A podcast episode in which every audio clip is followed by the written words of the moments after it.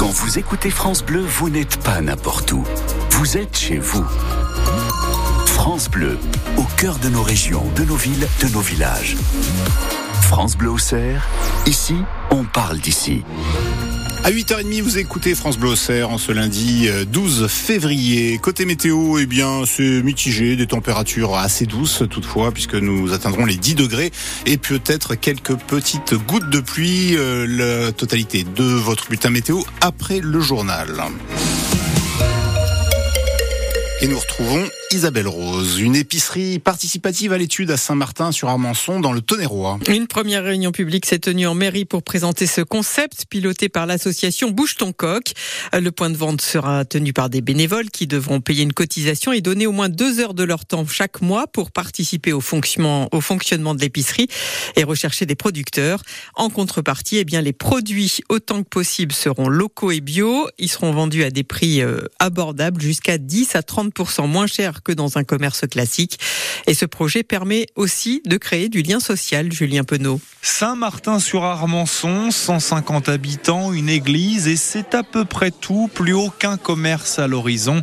Alors forcément, l'idée d'une épicerie participative a du succès chez les habitants. C'est important, je trouve, de se retrouver tous à un moment donné, euh, vendre des choses comme là, on va voir pour euh, l'épicerie ce qu'ils proposent. Moi, je veux juste préciser quelque chose. Ma vision en tant que maire, c'est de redynamiser Saint-Martin. L'épicerie est un prétexte. Après, si ça permet de mieux manger, de manger local. Benjamin Lemaire veut initier un projet, trouver un noyau dur de 10 à 15 bénévoles pour lancer l'épicerie et surtout l'organiser. Vous êtes prêt à faire ça, monsieur? Pas trop, non.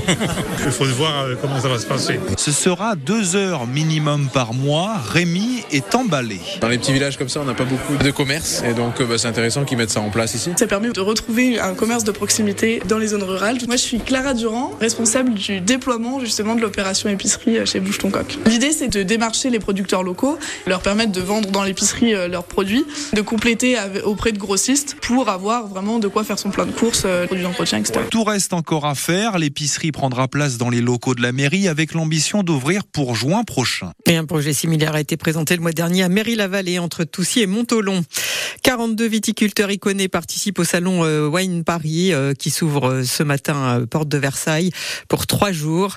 L'occasion pour les viticulteurs de rencontrer euh, leurs différents collaborateurs en France, mais également à l'étranger, car plus de 19 millions de bouteilles de Chablis ont été vendues à l'export en 2022. Une nouvelle étude alarmante sur le déclin des insectes. Alors que le gouvernement prépare une nouvelle version de son plan éco-phyto de réduction des pesticides, une étude allemande révèle qu'en 24 ans, 95% de la biomasse d'insectes a disparu dans les paysages agricoles. En cause, l'intensification des pratiques agricoles et l'usage des pesticides, Sandy Dauphin. Grâce à des pièges à insectes, les chercheurs ont comparé le poids des prises dans plusieurs zones agricoles. Sur 24 ans, il y a eu un déclin de 95% de la biomasse, principalement des insectes volants. L'étude parue en octobre dans la revue agronomique Le Journal de la science des ravageurs n'a pas échappé à Aude Vialat, directrice de recherche à l'INRAE, l'Institut français de recherche dédié à l'agriculture. C'est dramatique. Et on le voit bien aujourd'hui quand on est sur les routes, euh, on a beaucoup moins d'insectes sur nos pare-brises. En fait, tous ces insectes-là ont disparu. Un déclin étroitement lié aux pratiques agricoles intensives. Les haies ont été enlevées, beaucoup de prairies ont été retournées, et donc on a euh, des grandes cultures majoritairement avec de très grandes parcelles. Et donc tout ça fait qu'on a des paysages très homogènes avec beaucoup de pesticides, et donc c'est pas favorable à la diversité euh, des insectes pour qu'ils puissent, euh, eux, y vivre. Problème, la disparition des insectes favorise le développement de ravageurs comme les pucerons dans les champs, car ils n'ont plus de prédateurs. C'est quelque chose qu'on connaît bien en écologie. Le peu d'insectes qui restent, ce sont des pucerons qui se nourrissent des cultures et qui peuvent leur transmettre des maladies et les affaiblir. Autre conséquence, moins d'insectes, ça veut dire moins de chauves-souris et d'oiseaux. Quant à la disparition des pollinisateurs comme les abeilles et les cirfes, elle menace la reproduction des plantes. Et dans ce contexte, le président de la FNSEA met en garde le gouvernement. Le rythme n'est pas bon, déplore ce matin Arnaud Rousseau.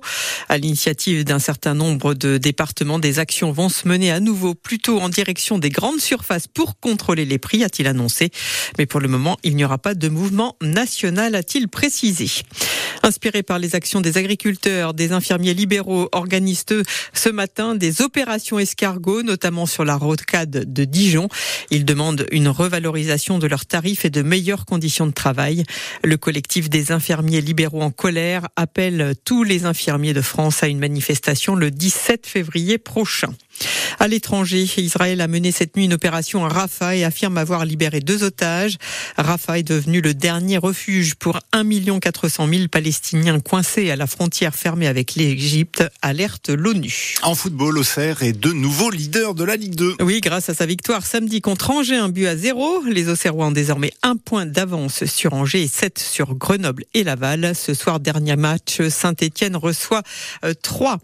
Euh, toujours en football, la Côte d'Ivoire a remporté hier soir la Coupe d'Afrique des Nations grâce à sa victoire 2-1 face au Nigeria. Enfin, en rugby, le RCA s'est incliné, lui, hier à l'extérieur 35 à 17 contre le Rugby Club, deuxième du classement. Il est 8h35.